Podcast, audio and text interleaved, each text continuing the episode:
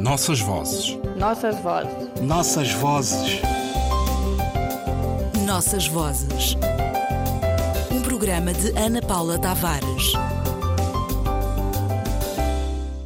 As línguas não são entidades monolíticas, ou seja, não são faladas do mesmo modo por todos os utilizadores.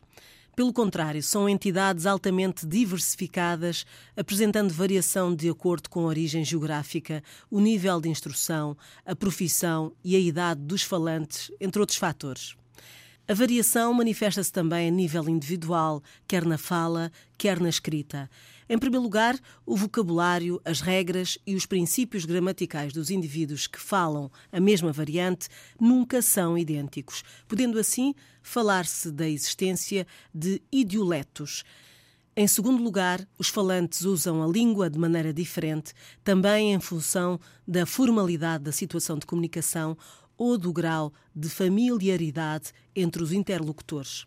Para este tipo de variação, os linguistas usam o termo registro ou estilo, que pode ser mais ou menos coloquial, mais ou menos familiar, mais ou menos cuidado e mais ou menos formal.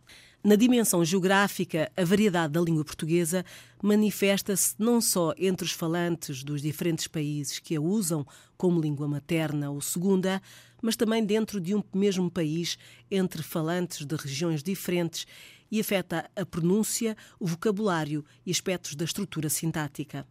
Para além disso, as palavras envelhecem, passando a ser reconhecidas apenas pelo grupo que as usou em determinado tempo e circunstância. De vez em quando podem acontecer surpresas com palavras que voltam fora do seu sentido inicial. E se de repente a uma pacata aldeia portuguesa chegasse uma palavra, não mais do que uma palavra, desconhecida de todos, mas capaz de desencadear uma verdadeira batalha e de se tornar, a partir daí, sinónima de tudo o que de mal e estranho podia acontecer. A palavra rola na boca de todos, transforma-se de inócuo em inoc ou noc e pela boca dos habitantes da aldeia é usada com o sentido de ladrão, assassino, devasso e outros insultos. Vários episódios têm então lugar envolvendo a palavra inócuo ou as rápidas variantes fonéticas inoc e inoc e fazem com que toda a comunidade participe nesse espantoso jogo com as palavras, palavras mágicas que alteram as convenções para desencadear princípios de honradez e nobreza que se sentem atingidos pelo uso da palavra.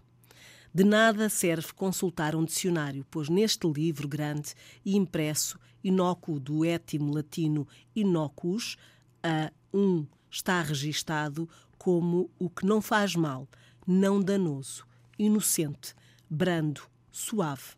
O dicionário registra um pouco da história da palavra desde a origem à sua grafia inócuo com dois N's em 1877 e inócuo mais próximo da forma atual em 1926.